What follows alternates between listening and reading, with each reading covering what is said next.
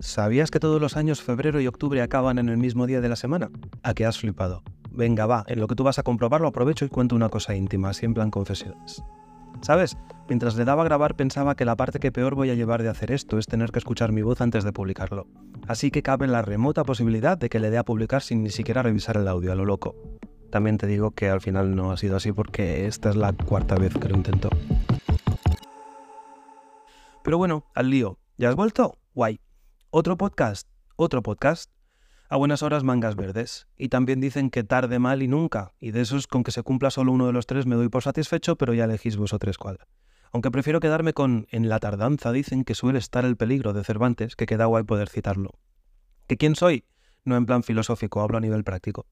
Soy Miquel Álvarez, llevo ya unos cuantos años en la industria de la tecnología y he fluido por el sector con bastante facilidad. Empecé centrándome en la parte técnica de cuando te decían que ahí hay trabajo seguro, hijo, pero siempre con la parte más creativa y visual latente. Y con los años, como con muchas otras cosas en la vida, empecé a aceptarme tal como era. Y entendí que en el entorno adecuado podía explorar todos esos campos sin tener que casarme con ninguno. Con los años empecé a navegar esa fluidez y he tenido épocas en las que he trabajado a tiempo completo como desarrollador de frontend y otras en las que me he dedicado al producto, bien como Product Manager Owner o bien como diseñador visual o enfocado en UX. Hoy en día trabajo como lead de UX en proyectos de todo tipo en ThoughtWorks y sigo disfrutando con el gustito que da verle la cara a un equipo de desarrollo nuevo cuando ven que me involucro en discusiones técnicas o que incluso hago propuestas en el apartado técnico. También soy profesor de diseño de interfaces en la UOC.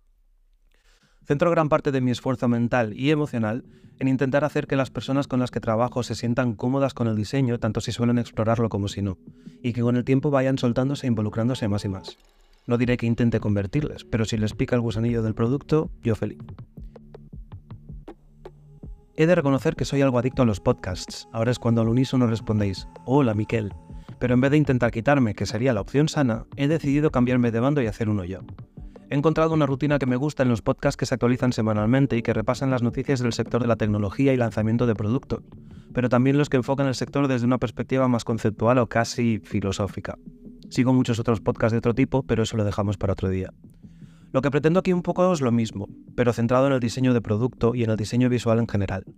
En realidad puedo decir lo que quiera, porque el mejor consejo que me han dado antes de empezar a preparar esto es, da igual cómo lo hagas, no lo va a escuchar nadie, así que, hola nadie. Y poco más, he explicado quién soy, de dónde vengo y cómo he llegado hasta aquí.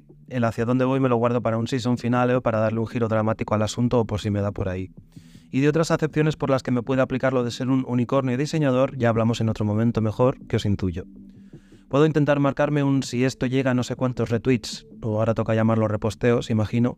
Publico el primer capítulo, pero tampoco hace falta hurgar en la llaga de las pocas reproducciones, así que lo dejaré en que solo soy el unicornio diseñador.